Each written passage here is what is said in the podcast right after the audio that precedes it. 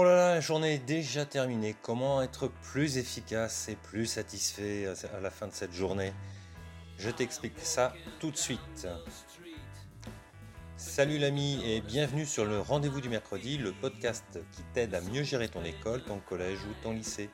Mon nom est François Jourdain, je suis chef d'établissement d'une école et formateur.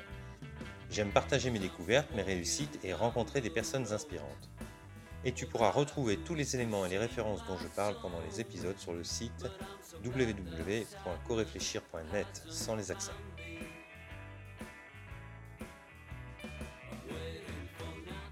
Pendant très longtemps et parfois encore aujourd'hui, je m'aperçois que les journées ne font que 24 heures, tu le sais bien. Toi aussi, tu connais cette expérience. Quand on est enseignant ou dirlette ou dirlo, il y a toujours à faire quelque chose. Combien de fois ai-je commencé un courriel le matin et arrivé le soir, je m'aperçois que je n'ai toujours pas terminé et toujours pas envoyé ce mail. Et ces dossiers urgents qui s'amoncellent sur le bureau.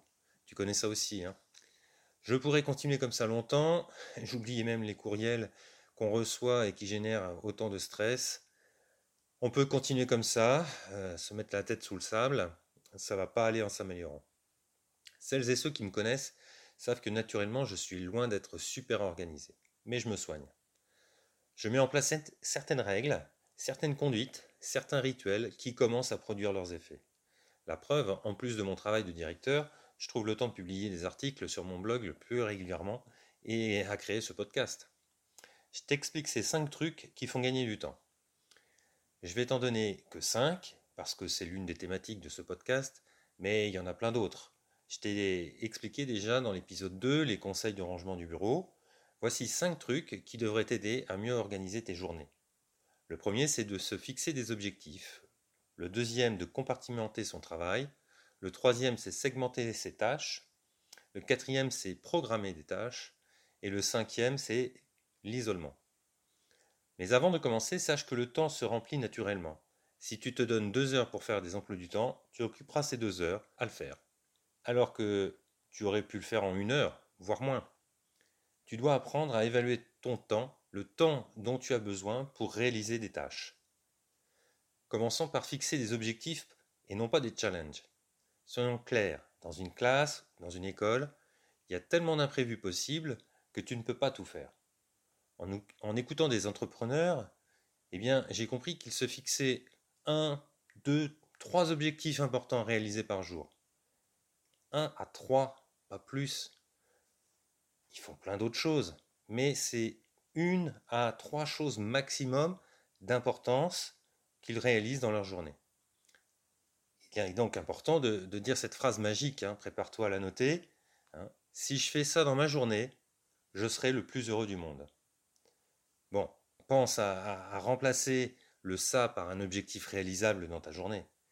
Sérieusement, c'est un truc vraiment génial tu verras que tu fais plein de choses, mais si tu réussis à faire cette tâche, plaisante ou non, c'est hyper gratifiant. Et tu termines ta journée fatigué, mais heureux d'avoir réalisé cette tâche. Mais attention, ne te fixe pas de challenge, parce que cela aura l'effet inverse. Si tu te programmes de monter et d'envoyer un dossier financier à la banque, euh, comment te dire, il va falloir plus de deux heures. Le deuxième euh, truc, c'est de compartimenter son travail. Compartimenter son travail, ça veut dire que tu ne mélanges pas ni les tâches ni les projets. Quand je travaille pour l'école, je pense l'école. Je chante l'école, je vis l'école. Bon, quand je fais ce podcast, c'est pareil, j'irai plus loin. Quand je mange, je mange, quand je dors, je dors. De toute façon, ça ne change pas à grand-chose d'essayer de faire plein de trucs en même temps. Et une fois que j'ai fini, j'ai fini, je passe à autre chose. Il m'arrive même de ne pas savoir ce que j'ai fait dans une journée, puisque je suis à chaque fois passé à autre chose. Pour être efficace, il est impératif d'être focus sur une seule chose à réaliser. Je ne t'apprends rien. Tu sais que le cerveau a tendance à se disperser. Il faut donc le canaliser, le forcer à ne pas s'éparpiller. Installe-toi des rituels dans ton agenda. Ça aide énormément. Une séance de méditation de 5 minutes, une séquence de 45 minutes de travail, une pause de 5 minutes. Bon, je prends un autre exemple, les courriels. Gère-les en un seul bloc. Si tu les traites toutes les demi-heures, pire, dès qu'un mail arrive dans ta messagerie, tu vas perdre un temps fou, car à chaque fois ton cerveau va se réactualiser, tu vas utiliser, euh, euh, recommencer à chercher à comprendre ce qui se passe, etc. Et donc tu vas être moins efficace. Donne-toi un temps, tu te dis, bah voilà, je vais euh, à, midi m'occuper de mes mails et je ne fais que ça. Le troisième point, c'est segmenter. La segmentation des tâches. Qu'est-ce que ça veut dire? C'est-à-dire tout simplement que si tu dois monter un meuble vendu en pièces détachées de marque d'un pays nordique dont le nom commence par IC et se termine par EA, eh bien, tu vas suivre le programme de montage qui est constitué de différents segments. Si tu dois t'arrêter dans le montage, tu vas t'arrêter après un des segments, une des étapes. Pour revenir à nos tâches, si tu as un gros dossier à traiter, découpe-le en différents segments. Par exemple, faire des recherches sur le sujet, rédiger une circulaire, imprimer la circulaire, distribuer la circulaire, garde-le en tête ou fais bien euh, une, to-do list par exemple hein, avec toutes ces étapes, toutes ces sous-étapes. Comme cela, si tu dois t'arrêter parce que le petit Marc a cassé des lunettes, euh, les lunettes de la petite Mathilde, hein, c'est urgent, mais pas au point de ne pas finir une des étapes que tu viens de commencer. Les lunettes attendront et le petit Marc prendra son savon plus tard. Hein, tu t'imagines bien, tu vas pas arrêter euh, de monter ton meuble en cours, en cours d'étape et, pour qu'il se casse et tombe en mille miettes.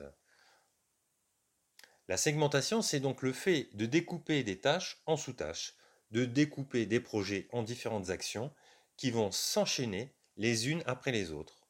Et cet enchaînement, tu peux le programmer. J'en viens donc au quatrième point, la programmation des tâches. Comme tu le sais, j'utilise un agenda numérique et dans mon agenda, il y a les rendez-vous qui sont gérés par plusieurs personnes et mes tâches. Autant mes rendez-vous, je ne peux pas trop les déplacer, autant mes tâches, elles peuvent bouger mais en général, elle ne bouge pas trop. Parce que j'ai une règle, c'est le 90, 60, 30, 15, 7, 3, 2, 1. Alors, 90 jours avant un événement, je vais réfléchir, je vais faire des recherches, j'essaie de comprendre, je segmente les différentes tâches et je les programme. 60 jours avant, je vais préparer les choses, je vais rédiger des brouillons, j'avance dans le projet. 30 jours avant, je travaille en équipe, les choses deviennent plus concrètes. On sait qui fait quoi et pourquoi. Et puis après, tout se met en place. À 15 jours, 7 jours, on finalise, on corrige, on aménage. À 3, 2 et 1 jour avant l'événement, eh bien, on vérifie que tout est OK. Et si tu mets en place un rétro-planning avec une feuille de calcul, tu gardes une vue d'ensemble de l'avancée du projet. Alors maintenant, je vais passer au cinquième point, c'est l'isolement. Quand tu travailles, tu ne dois pas être dérangé. Je répète, quand tu travailles, sur un gros dossier, tu ne dois pas être dérangé. Dans mon agenda, j'ai bloqué deux heures durant lesquelles le téléphone est en mode NPD, c'est-à-dire ne pas déranger. Mon téléphone mobile est sur mode avion et ne pas déranger. Et je fais la même chose avec mon ordinateur. Et pendant ces deux heures, des lunettes peuvent être cassées, l'école peut prendre feu, personne ne doit venir me déranger. Bon, je te rassure, ça arrive quand même. Mais tout le monde essaye de ne pas me déranger.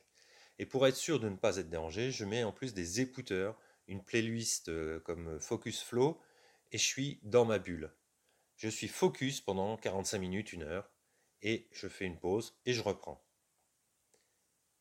Ne te laisse pas envahir par tes mails. Hein, comme je te le disais tout à l'heure, moi je ne regarde mes mails qu'à partir de midi, pas avant.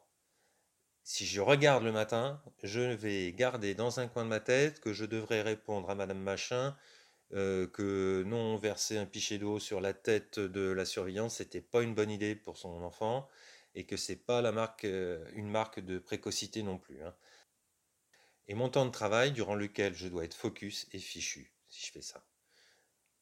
Un mail n'est jamais urgent et rarement important. Voilà les cinq trucs que je te partage pour être plus efficace. Tout d'abord, je te rappelle, Choisis un ou deux objectifs à réaliser dans ta journée, même qu'un. Mais si cette tâche est réalisée, tu dois être content. Ensuite, compartimente ton travail pour ne faire qu'une chose à la fois. Segmente tes tâches en sous-tâches pour pouvoir les accomplir en les répartissant dans le temps si nécessaire. Tu peux même les programmer dans ton agenda. Enfin, isole-toi. Il n'y a pas d'autre moyen pour être focus et faire avancer les choses. Si vraiment tu vois que pendant les deux heures euh, ne sont pas propices pour le travail parce que tu es tout le temps dérangé, eh bien quitte l'école. va travailler dans un café, tu y seras sans doute moins dérangé. Allez, avant de partir, je te donne une astuce euh, supplémentaire qui fait gagner du temps. J'ai coupé mon répondeur téléphonique. On ne peut pas me laisser de message, plus exactement. Le message est Bonjour, je ne peux pas vous répondre pour le moment, mais si c'est vraiment important, vous pouvez m'envoyer un SMS. Parce que envoyer un SMS, ça demande un peu plus d'effort, et on réfléchit à ce qu'on a à dire. Ça évite d'écouter des messages comme euh, Je te rappelle plus tard, ou Est-ce que tu peux me rappeler ou pire, euh, un bruit de poche. Sache que l'enregistreur du répondeur, c'est le pire ennemi de l'homme. Coupe-le. Un grand merci pour ton écoute. On se retrouve mercredi pour le prochain épisode. On parlera de communication et en particulier des réseaux sociaux. Si ce podcast te plaît, abonne-toi tout de suite sur la plateforme de ton choix, Apple Podcast, Google Podcast, Spotify, pour ne pas rater de nouveaux épisodes chaque semaine. Tu peux aussi aller sur mon site www.coréfléchir.net sans les accents et t'inscrire à la liste de diffusion. Je t'enverrai un mail pour t'annoncer la sortie de chaque épisode et aussi quelques surprises. Tu peux aussi me soutenir en laissant un avis positif accompagné de 5 étoiles. Cela permettra à d'autres de le découvrir plus facilement. Je te dis à très bientôt sur le rendez-vous du mercredi, le podcast des Dirlettes et des Dirlots, parce que gérer une école c'est bien, mais partager c'est mieux et ça rend heureux.